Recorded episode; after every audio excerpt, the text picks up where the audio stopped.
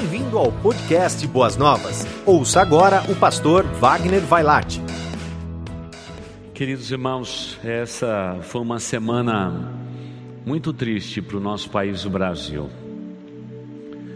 A violência que aconteceu com aquele homem em Porto Alegre, na porta do supermercado Carrefour, é realmente um momento desses tão baixo na vida de uma nação como a nossa.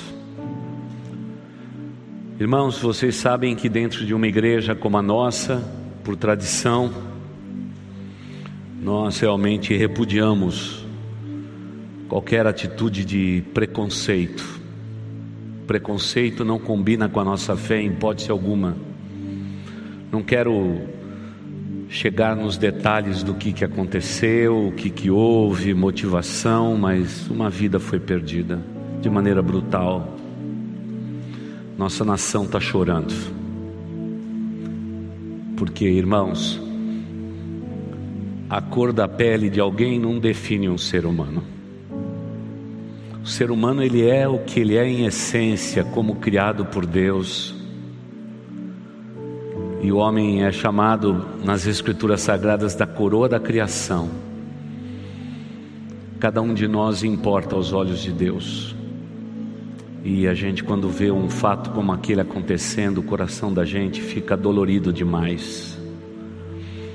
O mundo, o homem quer chegar em Marte, está tentando descobrir águas em planetas mas a gente não consegue resolver no fundo de casa aqui os nossos próprios problemas. Por isso, é, eu gostaria de orar antes de começarmos, igreja, e pedir que Deus tenha misericórdia da nossa nação. Somos uma nação, irmãos, de maioria absoluta, negra e parda. 54% da população nossa é realmente uma maioria de pele escura. Mas e daí? Brasil é isso, é essa mistura bonita, essa essa pele morena, essa mistura de negros, índios, europeus, essa mistura bonita, gostosa. E assim devemos continuar sendo. É óbvio que eu nem me lembro mais, porque faz tanto tempo que eu estudei, viu, irmãos, sobre a escravatura, se foram 340 ou 380 anos de escravidão no Brasil. Bom, depois vocês pesquisam no Google. Mas é 340 ou 380 anos de escravidão no Brasil. Fico imaginando se passado todos esses anos desde a abolição, se a gente ainda continua no nosso coração, em qualquer cantinho, acreditando que alguém pela cor de pele é menor do que alguém que tem uma pele de outra cor. Irmãos, isso é pequeno demais. E nós, como igreja, como cristãos, devemos repudiar qualquer espécie de preconceito. Somos iguais diante de Deus. Foi assim que Deus nos criou, irmãos, e assim devemos nos manter. Agradeço a Deus por essa igreja ter sotaque, paulistanos, nordestinos, agora o pessoal que chegou do centro-oeste do Brasil, gente tão querida, tão amada. Como é gostoso ter os nossos irmãos negros no nosso meio, os nossos mulatos que são tão lindos e tão lindas. É isso que faz a nossa igreja ser o que ela é, irmãos. Por isso, trabalhe com seus filhos. Nós temos condição de mudar tudo isto. Vamos tirar do nosso coração dos nossos filhos qualquer sentimento como este.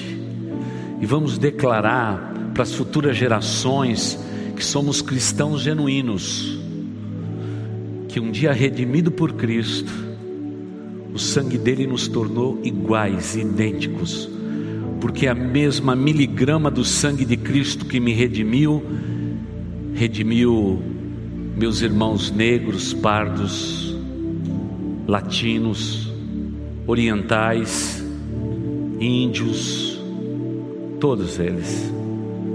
Por favor, pais, trabalhe seriamente na questão no coração dos seus filhos, para que a gente possa quebrar um ciclo que parece que teimosamente ainda insiste em sobreviver numa nação como a nossa.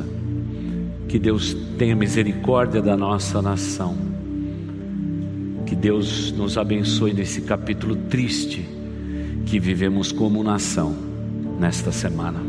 Vamos orar. Querido Deus, só posso te pedir misericórdia, ó Deus porque não queremos ver, ó Deus, as estatísticas nesta questão estrutural que mexe tanto a Deus com a população negra mulata do nosso país. O número de jovens que morrem a cada semana de uma maneira que não sabemos explicar, nas encostas dos morros, nas comunidades, como eles são vitimados, ó Deus a violência que o Brasil sofreu essa semana é um capítulo triste da nossa história que não pode ser esquecido. Pai de amor, como igreja tua, que possamos trabalhar no coração das futuras gerações, para que esse tipo de preconceito não exista de modo algum. Afinal, somos uma só nação, uma nação miscigenada tremendamente heterogênea, e é isto que nos faz o que nós somos. Essa é a nossa identidade. E agradecemos ao Senhor por termos nascido nesse país, o Brasil. Pai de amor, como brasileiros nós te pedimos, tenha misericórdia da nossa nação. Principalmente quando hoje vamos estudar a respeito de diferenças sociais, injustiça social, Pai, que o Senhor nos ajude. Obrigado por esse momento singelo de oração. Obrigado porque eu sei o que a tua igreja pensa a respeito daquilo que aconteceu em Porto Alegre. E é por isso que nós podemos estar todos juntos aqui, dizendo no final desta oração um amém sonoro, para que de fato, ó Deus de amor, a nossa nação possa passar por momentos melhores. Nos ajude, ó Deus, enquanto nação. Abençoe, ó Deus, toda a população negra, mulata desta nossa nação. Irmãos brasileiros tão queridos e tão amados, que têm feito desta nação o que ela é, uma nação peculiar no meio de todas as nações do mundo. Continue nos abençoando, ó Deus e abençoe as tuas igrejas e o teu povo, para que sejamos guardiões daquilo que essa nação tem de mais precioso, que é a idoneidade de convicção, e que isso pontue as nossas vidas hoje e sempre. E esta é a nossa oração, e nós a fazemos em nome do Senhor Jesus. Amém. Muito obrigado, queridos. Amados irmãos, estamos numa série muito gostosa, os irmãos podem se sentar, falando sobre o livro de Tiago, e nós estamos falando a respeito de Tiago capítulo 5. Hoje chegamos a Tiago capítulo 5, os versículos de 1 a 12. Então eu quero que você abra a sua Bíblia aí em Tiago 5, de 1 a 12. Estamos falando a respeito de fé em ação, baseado no livro de Tiago, e hoje chegamos ao seguinte tema, é o tema que me deram, não é? A fé demonstrada em meio à injustiça social. E é por isso que só coração do início a gente já se posicionou a respeito é, desse texto. E, e, o texto de Tiago, capítulo de número 5, versículo de 1 a 12, assentados como estamos, ele nos diz assim: Ouçam agora vocês ricos, chorem e lamentem-se, tendo em vista a miséria que lhes sobrevirá. A riqueza de vocês apodreceu e as traças corroeram as suas roupas. O ouro e a prata de vocês enferrujaram, e a ferrugem deles testemunhará contra vocês, e como fogo lhe devorará a carne. Vocês acumularam bens nesses últimos dias. Vejam o salário dos trabalhadores que ceifam seus campos e que por vocês é, foi retido com fraude. Está clamando contra vocês. O lamento dos ceifeiros chegou aos ouvidos do Senhor dos Exércitos. Vocês viveram luxuosamente na terra, desfrutando prazeres e fortaleceram-se de comida em dia de abate. Vocês têm condenado e matado o justo, sem que ele ofereça resistência. Portanto, irmãos, sejam pacientes até a vinda do Senhor. Vejam como o agricultor aguarda a terra para que a terra produza a preciosa colheita e como espera com paciência até virem as chuvas do outono e da primavera. Sejam também pacientes e fortaleçam o coração, pois a vida do Senhor está próxima. Irmãos, não se queixem uns dos outros, para que não sejam julgados. O juiz está às portas. Irmãos, tem uns profetas que falaram em nome do Senhor como exemplo de paciência diante do sofrimento. Como vocês sabem, nós consideramos felizes aqueles que mostram perseverança. Vocês ouviram falar sobre a paciência de Jó e viram o fim que o Senhor lhe proporcionou. O Senhor é cheio de compaixão e misericórdia. Sobretudo, meus irmãos, não jurem nem pelo céu, nem pela terra, nem por qualquer outra coisa. Seja o sim de vocês sim e o não, não, para que não caiam em condenação. Tiago, capítulo 5, versículos de 1 até 12. O que o texto bíblico está nos dizendo aqui, amada igreja, é que nós vivemos num mundo desproporcional. Desde quando Jesus Cristo disse que nós teríamos sempre conosco os pobres, Jesus Cristo já sabia, olhando para o futuro, de que sempre haveria desigualdade social. Isso seria uma marca da vida do ser humano sobre a face da terra. Sempre teríamos os pobres, sempre teríamos os ricos e haveria um abismo entre eles. Agora, a perspectiva de Tiago é que a igreja de Jesus Cristo deve ser resposta a, este, a esse grau de injustiça, principalmente a social. Uma igreja, ela deve trabalhar para minimizar numa sociedade a miséria e a pobreza. É por isso que uma igreja ela pode crescer na proporção que precisa crescer, mas nunca pode esquecer dos pobres.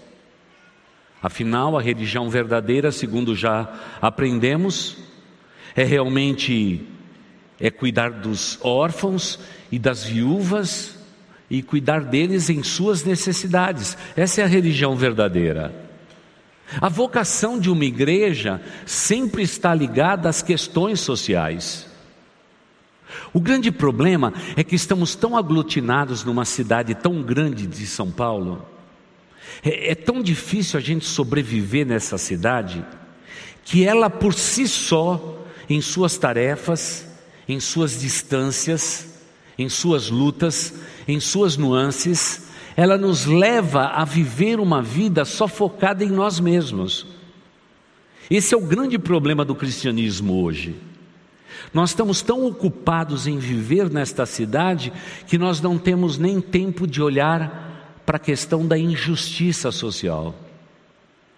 Tanto é que neste tempo a injustiça social é tão severa é tão grave que nós acabamos nos acostumando com ela. Veja um, o processo que acontece com todos nós seres humanos que vivemos nessa cidade. A violência é tão grande que a gente se acostuma com a violência. Veja só, se você chegasse em 1910 e dissesse que num final de semana foram assassinados na cidade de São Paulo três pessoas, aquilo era razão de escândalo. Agora, que tal dizermos que provavelmente num final de semana como este, provavelmente 45 pessoas vão ser assassinadas? Aí você diz assim: engraçado, pastor, eu nem percebo. Eu nem percebo. V vamos, vamos tornar isso diferente então. Quando houve a primeira morte do coronavírus, ficamos todos chocados. Se eu disser para vocês que centenas de milhares de pessoas morreram, a gente vai dizer assim: puxa, que pena, pastor. Parece que aquilo que era grave agora não é grave. Mas há um sentido no ser humano que é o, é o ponto mais triste e nefando da vida de um ser humano. A miséria está tão perto da gente que a gente acaba se acostumando com a miséria, principalmente dos menos favorecidos. Uma criança fazendo malabares na frente de um carro já passa desapercebido. Alguém que no sinal de trânsito quer limpar o para-brisa do carro, nós já temos até juízo. Ah, um moço nessa condição devia estar trabalhando. Até parece que nessa cidade nós temos trabalho à vontade, né, irmãos? Irmãos, a gente vai se acostumando com tudo isto. O texto de Tiago é um alerta para todos nós. Porque, irmãos, nós, membros desta igreja, nós temos muito. Eu sei que tem membros desta igreja que hoje estão passando problemas seríssimos financeiros. Mas, irmãos, a média da nossa igreja, irmãos, nós somos abençoados sobre a face da terra, irmãos. Nós temos muito, irmãos. Nós temos muito. Deus tem nos dado muito. E você tem que dizer glória a Deus agora. Deus tem nos dado muito. Como é maravilhoso saber que um cristão ele pode orar a Deus e Deus pode até dizer: "Não te respondo". Mas esse mesmo Deus diz: "Nunca vou deixar faltar nada na sua vida". Pode ser que o não de Deus nós tenhamos igreja, mas passar necessidade nós não vamos, porque Deus cuida do seu povo. Mas irmãos, o que dizer daqueles que não têm tal convicção? Esse texto de Tiago, para mim, ele é emblemático. Eu deixei para o fim uma ilustração, mas por causa do meu coração e da oração que fiz a princípio, a oração dessa semana triste. Eu vou começar contando o que eu ia falar no fim. Aí lá no fim, eu vou lembrar todos vocês do pastor que eu tive e da Vemaguete que ele tinha, um carro antigo que ainda só é relíquia hoje. A minha família não nasceu num lar cristão, os nossos conceitos eram todos outros. Era um misto de catolicismo com macumbaria, crendicice, era, era, era um pouquinho de tudo, desde espada de São Jorge, arruda na orelha, é, minha mãe queimava incenso toda segunda, quarta e sexta, ou quarta e sexta, a gente sentia aquele cheiro, era a fé que nós tínhamos. Mas um dia a fé no Senhor Jesus Cristo nos alcançou. Nós estamos vivendo o momento mais difícil da história da nossa família. Momento de extrema pobreza. Meu pai decidiu começar da estaca zero. Comprou uma casa num bairro novinho em Santo André, ergueu um cômodo com muito sacrifício, e depois tinha um barraco e nem banheiro a gente tinha. As necessidades a gente fazia lá no fundo do terreno mesmo. Não havia água, não havia luz, não havia esgoto. Esse era o lugar que a gente morava. Pior do que tudo, papai e mamãe não tinham saúde boa. Cinco filhos, necessidade por tudo quanto é canto.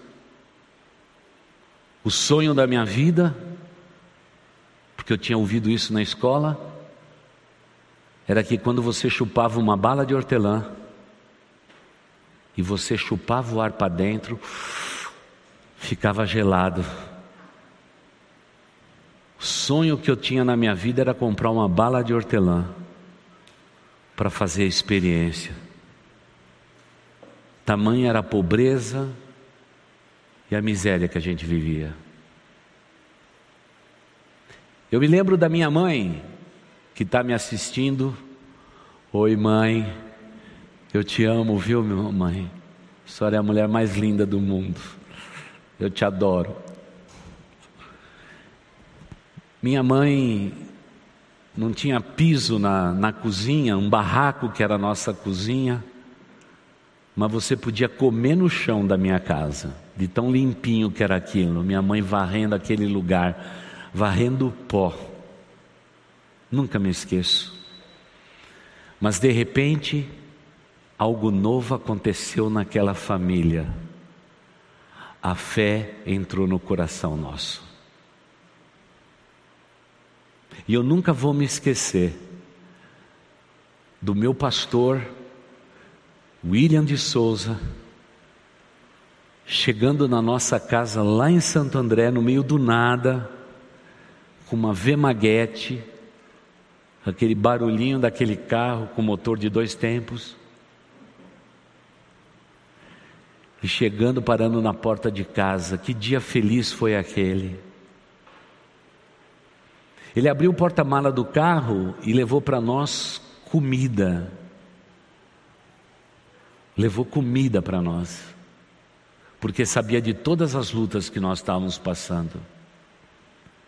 Eu me lembro que os irmãos americanos mandavam naquele tempo para o Brasil latas de 18 litros de aveia, farinha, e tudo aquilo era distribuído nas igrejas batistas. Os irmãos norte-americanos batista mandavam para os países em desenvolvimento comida. E um carregamento enorme tinha chegado em Santos, distribuído pelas igrejas batistas. E agora então, aquele pastor se lembrou da minha família. Eu me lembro que, como criança, eu era o mais velho da turma, ajudei o pastor a arrancar tudo aquilo e colocar dentro de casa, foi uma alegria. Ele trouxe latas e latas, tudo escrito numa outra língua, um negócio inacreditável, um negócio mágico. Alguém se lembrou de nós, no meio do nada. Parece que a fé veio junto com obras. A fé chegou junto com justiça social. A fé chegou junto com respeito, com dignidade. E eu me lembro que depois do pastor ter falado bastante, eu me lembro de uma coisa que aquele pastor disse para o meu pai. Ele disse: Seu Mário, você tem uma família numerosa você saiu de São Caetano do Sul e decidiu vir para cá, para Santo André, e começar a sua vida aqui nesse lugar. Antes você não conhecia a verdade, mas agora você conhece. E eu quero pedir para vocês, para que vocês se levantem, para que vocês sejam fortes. Se levantem e sejam fortes. Plantem nesta terra Cuide do que Deus tem dado a vocês. Prosperem neste lugar, porque o Senhor teu Deus é com vocês. Eu nunca vou me esquecer daquilo. Fui com meu pastor até a Vemaguete, na hora dele ir embora. Ele olhou para mim e disse assim: Como é teu nome? Eu disse Wagner. Ele disse: Wagner, você precisa ser como Josué. Você conhece Josué? E eu disse: Não. Ele falou: Está na Bíblia. Seja como Josué. Eu pergunto, quando eu entrei para dentro de casa, o que é que, foi, que eu fui fazer? Eu fui descobrir quem era Josué. E dentro da minha família, meus pais sabem, minha mãe está nos assistindo.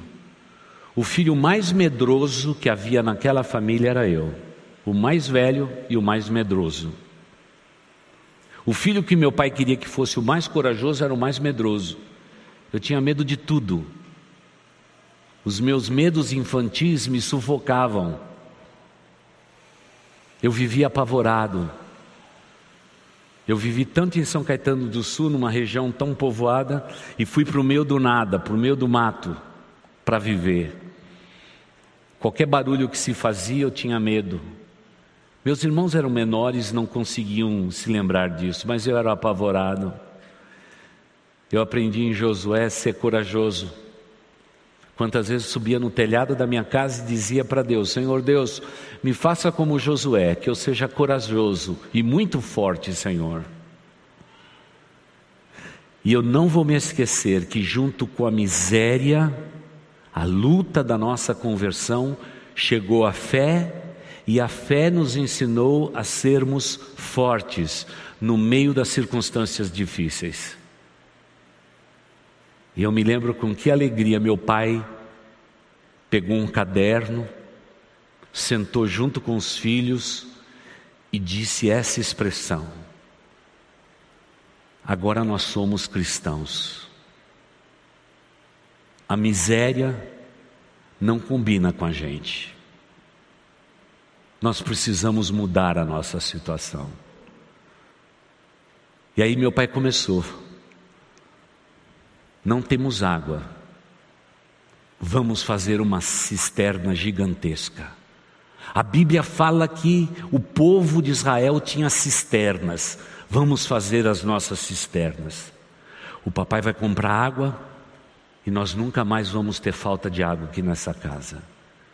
Irmãos, fomos para dentro daquele buraco. Meu pai não fez um buraco, ele fez uma piscina gigantesca cobriu aquela piscina. Tinha água para nós e para todos os nossos vizinhos.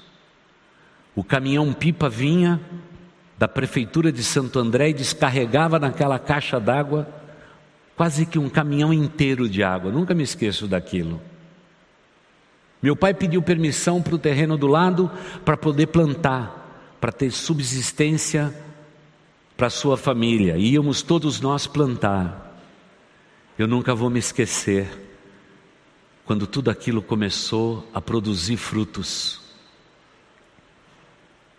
Eu me lembro de nós estarmos colhendo, vendendo aquelas hortaliças, e de repente a miséria que era companheira nossa, naquele lugar tão, tão simples, em que toda noite a gente pegava um lampião acendia o lampião e cantava uma música que minha mãe tinha ensinado.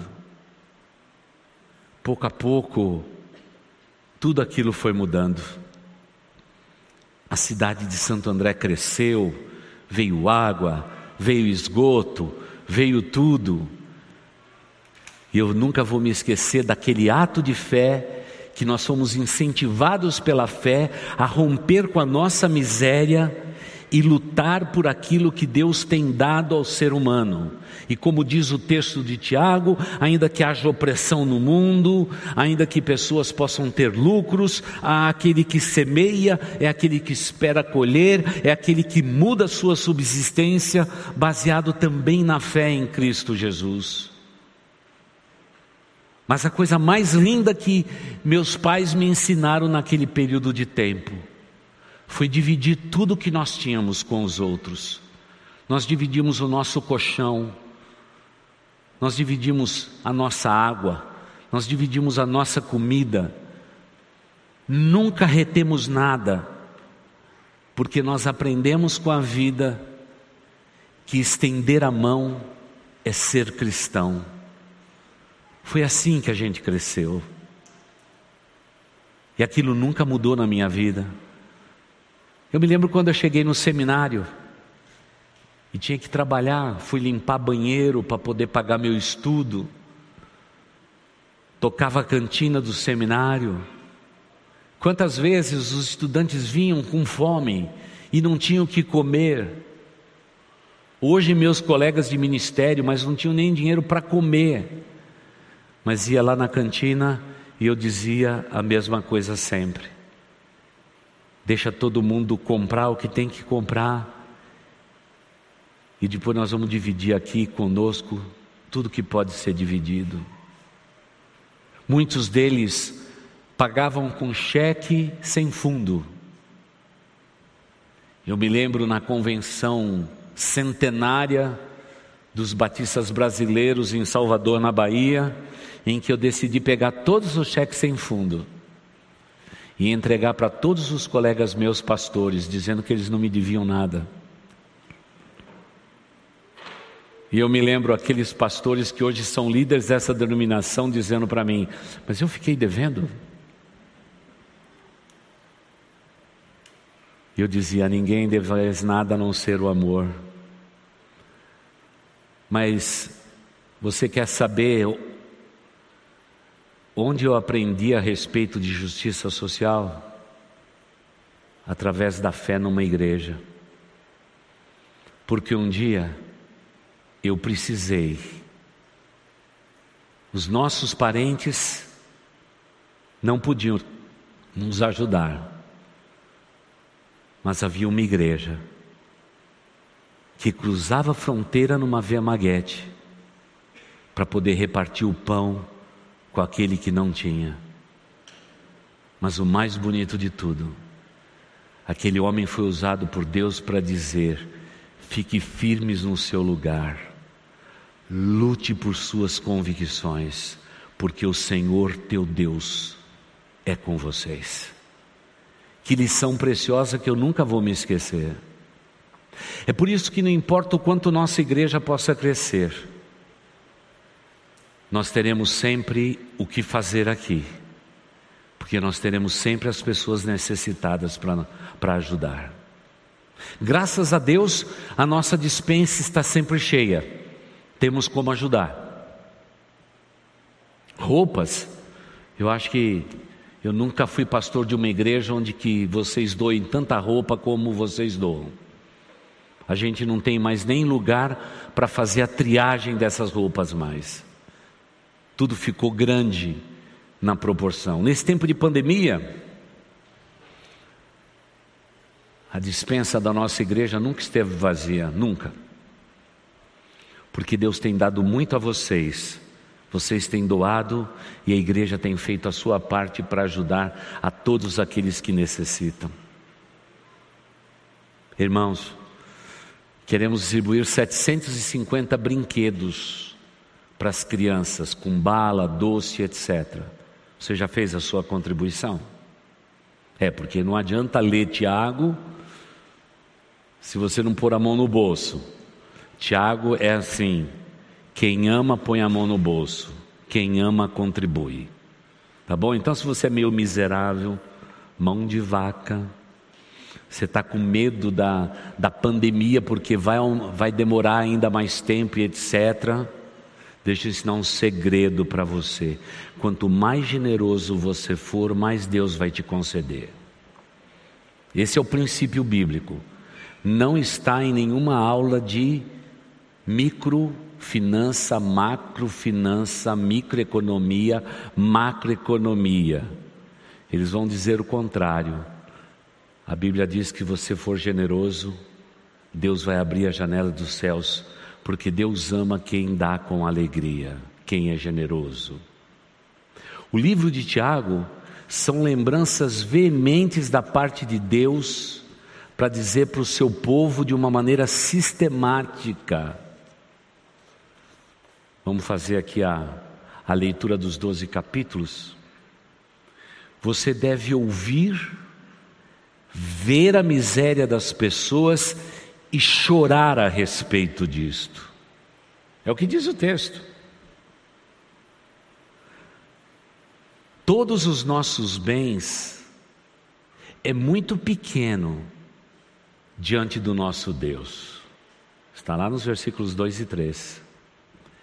Explorar os mais fracos, aqueles que te servem, aqueles que são teus empregados, se você explorá-los, isso será lamentável aos olhos do Deus Altíssimo. Aprendemos esse texto que a desigualdade social entristece o coração de Deus. Oprimir os mais frágeis aborrece o coração de Deus. Deus pede que sejamos pacientes nas lutas, cautelosos e justos no mundo em que vivemos e que ser paciente, cauteloso e justo no mundo em que vivemos é o caminho sugerido por Tiago. E ele diz: igreja, não se esqueça o que aconteceu com os profetas do Antigo Testamento. Eles clamavam pelas cidades dizendo: Vocês judeus estão se esquecendo dos pobres, dos miseráveis, das viúvas, dos órfãos. Isso não é assunto do Novo Testamento, é assunto do Velho Testamento. Amós, Isaías, Jeremias, Abacuque, todos eles clamavam pelas cidades lutando contra a injustiça. Lembre-se dos profetas, igreja, que sempre denunciaram a pobreza e a miséria das pessoas e lutavam para que isso fosse mudado. O texto bíblico conclui dizendo: sejam honestos e coerentes nas suas palavras. Se você disse sim, que seja sim. Se você disse não, que seja não. É o que nos diz o texto bíblico. Por isso, irmãos, Quanto mais conforto, estabilidade tivermos, mais devemos ter binóculos para olhar a necessidade de todos. Mesmo que num gesto infantil tenhamos que virar o binóculo e ver o que está distante mais perto, e quem sabe em algumas coisas da vida ver o que está perto mais longe, mas nunca deixar de enxergar e descobrir que nós nascemos neste mundo para doar. E podemos doar, porque Deus tem nos dado muito, irmãos.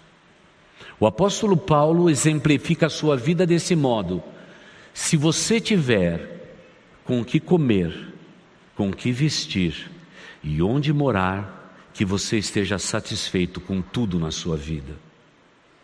A vida cristã deve ser simples.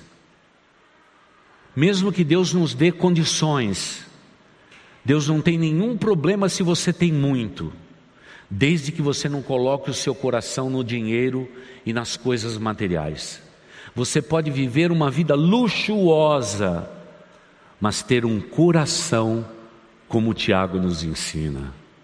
Não há nenhum problema, não há nenhuma incoerência entre riqueza e o texto de Tiago. Não, pelo contrário. Porque o que Deus mais deseja é que você entenda que Deus te dá para que você possa dar para os outros. E quanto mais você der para os outros, mais Deus vai te dar. Essa é a regra. Me permita dizer, irmãos, as pessoas mais generosas desta igreja são as pessoas mais prósperas. Se você perguntar para mim como que tem a ver generosidade com prosperidade, não me, eu não consigo explicar. Mas aqui nesta igreja, as pessoas mais prósperas são as mais generosas. As pessoas mais difíceis de se lidar nesta igreja são as mais miseráveis. São aquelas que são apegadas ao dinheiro. Que vivem julgando até quando esta igreja distribui um panetone para a população de rua. Gente que discute por que, que nós temos que fazer isso, aquilo, aquele outro. Como discute hoje por que, que a gente tem que ajudar 750 crianças entregando um presente. Tristemente é verdade. Esses são os mais pobres e os mais miseráveis. Quem vai cuidar deles é Deus, não sou eu. Mas aqui nesta igreja e por onde eu tenho passado, as pessoas mais generosas são as pessoas mais prósperas. Se você olhar para isso, você vai descobrir que a palavra de Deus é a verdade. Agora eu vou voltar lá para ver Maguete e para o pastor William de Souza. Ele disse para mim, e essa é a frase que eu não disse a princípio. Eu falei assim, pastor, muito obrigado, porque a minha família estava precisando, muito. Obrigado. E ele disse: Fica tranquilo, porque eu acredito que essa é a última vez que eu vou vir aqui, a primeira e a última, porque onde Jesus Cristo chega, chega a prosperidade. Na casa onde Jesus Cristo entra, entra a prosperidade. Guardei isso no meu coração. Papai me emancipou logo cedo. Com 13 anos de idade já fui trabalhar. E trabalho até hoje. E nunca mais passamos fome. Só fui passar fome no seminário. Uma vez, uma noite, eu não consegui almoçar porque não tinha dinheiro. Não consegui jantar porque também não tinha dinheiro. Fiquei com vergonha de pedir para alguém dinheiro para poder fazer um lanche. Eu só tinha chegado no seminário não conhecia muitas pessoas. Mas eu não vou me esquecer que havia só um pedaço de pão duro, bem duro mesmo, daqueles que você bate e faz barulho. E havia no fundo, no fundo do vidro, é, de Nescafé, nesse café colado no fundo. Sabe daquele que fica para o fim e endurece? Eu peguei o ebulidor, coloquei na água, que os cariocas chamavam de rabo quente, coloquei o ebulidor, fervi a água, coloquei no fundo do vidrinho de Nescafé, dei uma mexida, coloquei numa xícara, porque podia ser pobre, mas chique. Porque café a gente toma em xícara, viu, irmãos?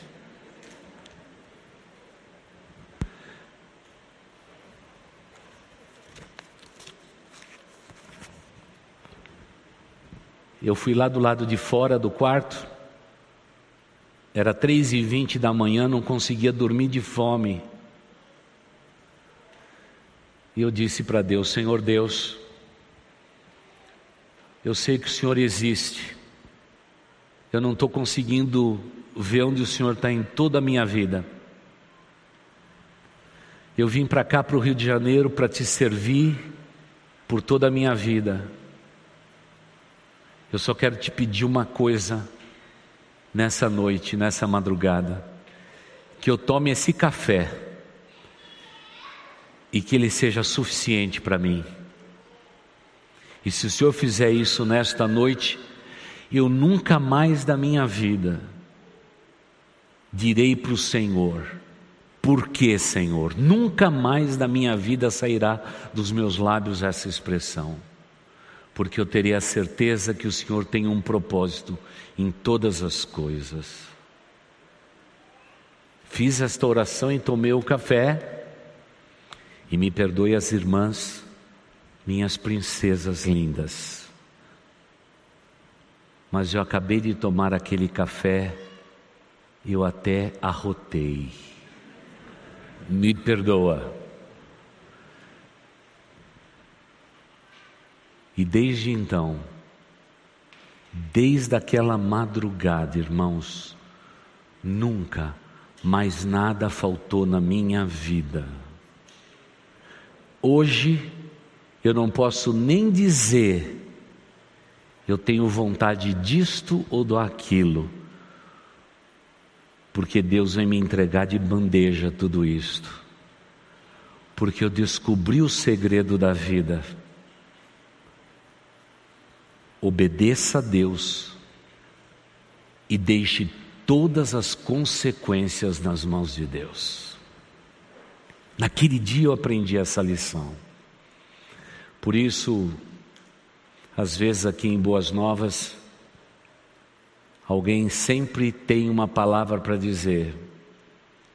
É, pastor, que tal a gente se esquecer disto, daquilo ou daquele outro, eu digo nunca, jamais vamos nos esquecer disto.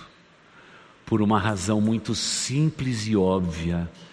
Eu sei de onde eu vim, eu sei o Deus a quem eu sirvo, e esse Deus maravilhoso e poderoso é que me ensina que a minha fé combina com justiça social.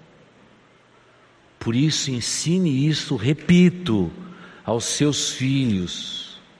Vá fazer compra para a tua família e pegue um carrinho pequenininho para os teus filhos e ensine que você faz compra também para as pessoas necessitadas. Ensine isso aos seus filhos e você nunca terá filhos miseráveis, mesquinhos porque quando a gente fazia o nosso carrinho, a gente fazia o carrinho das crianças. E a gente dizia para eles: Isso aqui vai para a igreja, porque da mesma forma que Deus dá para nós, nós temos que dar para os outros. E por isso que eu não tenho problema nesta área com os meus filhos, e nem terei com os meus netos, porque a generosidade tem que combinar conosco. Hoje, Cada vez que recebo algo, fico imaginando quanto aquele, aquilo deva custar.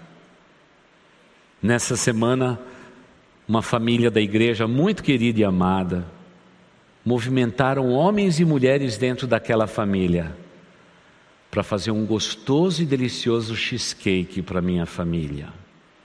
Eu sei que vocês já vão ficar com água na boca, mas essa é a intenção. Pães, cheesecake, uma camiseta, tudo certo no seu lugar. Já imediatamente calculei quanto aquilo custaria. Generosamente já coloquei um valor acima. E eu já sei aquilo que eu vou entregar, dizimando ao Senhor o que eu ganhei das outras pessoas porque eu sei que se eu for generoso com Deus, Deus vai fazer com que nunca me falte um cheesecake na minha mesa. Nunca. É o segredo da multiplicação, quando você reconhece Deus nas pequenas coisas. Eu pouco tinha, Deus me deu tudo que eu tenho. Hoje eu sou grato a Deus por tudo que tenho mas o meu coração não é egoísta, não é mesquinho. Quantas e quantas vezes nesta igreja fomos desafiados a contribuir?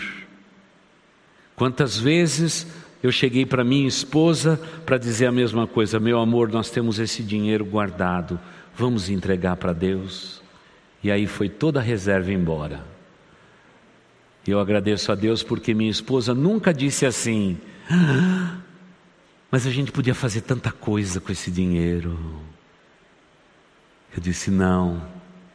E a mesma coisa sempre tenho ensinado aos meus filhos. Vamos doar, vamos dar tudo isso para a obra de missões. Vamos. E a gente faz isso com prazer. E começa tudo de novo. Mas há um prazer tão grande em começar tudo de novo, porque a gente sabe que aquele valor, aquele montante foi para abençoar pessoas do outro lado do mundo. Porque cada vez que eu vejo uma necessidade, eu pergunto para Deus: Senhor, o que o Senhor tem a ver isto comigo? Fala ao meu coração, e o que o Senhor falar no meu coração, eu estou aqui como servo teu para te ouvir. E é por isso que Deus tem nos dado tanto. E a gente só diz assim: eu aprendi o segredo da vida. Mas todas as pessoas são interessantes. A equipe de louvor pode vir, porque temos uma canção para cantar. Eu quero terminar com eles aqui à frente. E, e às vezes eu fico surpreso com aquilo que Deus continua fazendo. Dias atrás, eu cheguei na minha padaria para comprar e havia uma senhora na porta dizendo assim: Você pode me ajudar? O que, que eu falei para aquela mulher? É claro que eu posso te ajudar. O que é que você está precisando? E ela disse assim: Eu estou precisando de um litro de leite e quatro pãezinhos. É só disso, moço, que eu preciso. Eu moro em Mauá, sou empregada aqui em São Caetano do Sul. Fiquei com vergonha de pedir para minha patroa para me ajudar.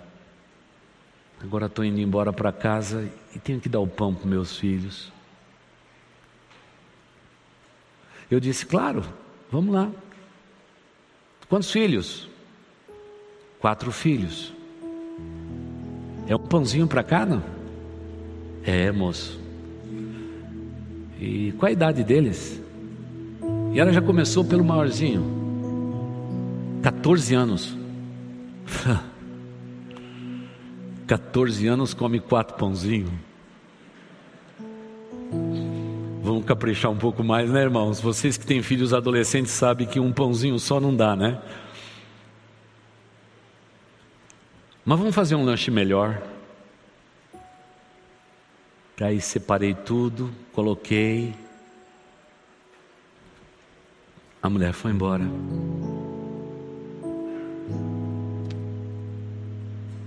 Sabe quem foi mais abençoado naquela tarde?